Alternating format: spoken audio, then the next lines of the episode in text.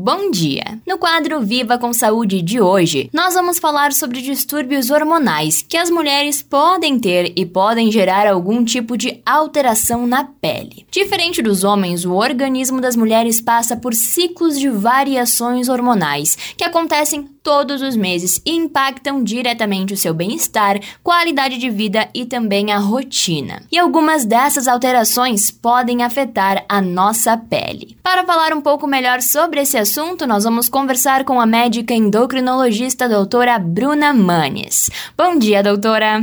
Oi, Fernanda, tudo bem?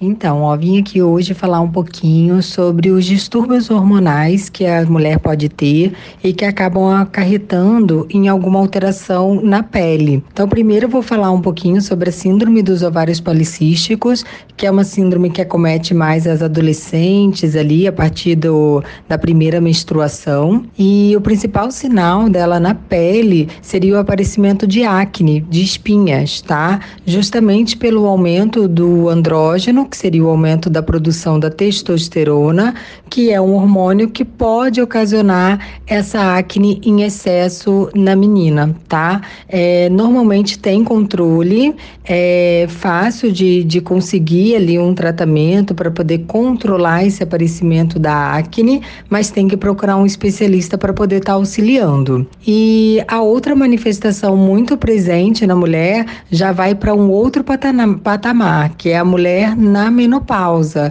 que aí já não é mais na adolescente, é na mulher mais adulta, né? A mulher mais velha.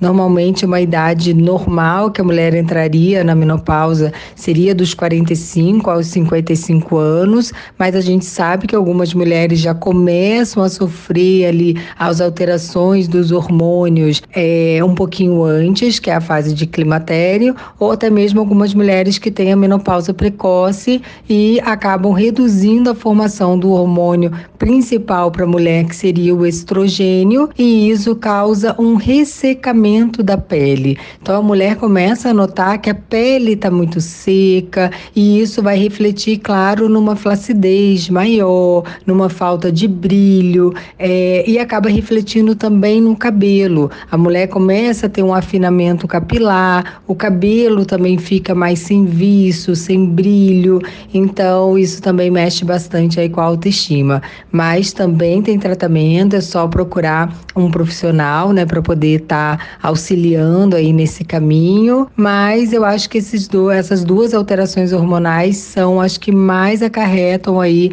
alterações na pele. E existem outras, claro. Perfeito, muito obrigada pela tua participação, doutora. Espero que tenham gostado. Um beijo. Esse foi o quadro Viva com Saúde de hoje, da Central de Conteúdo do Grupo RS com Fernanda Tomás.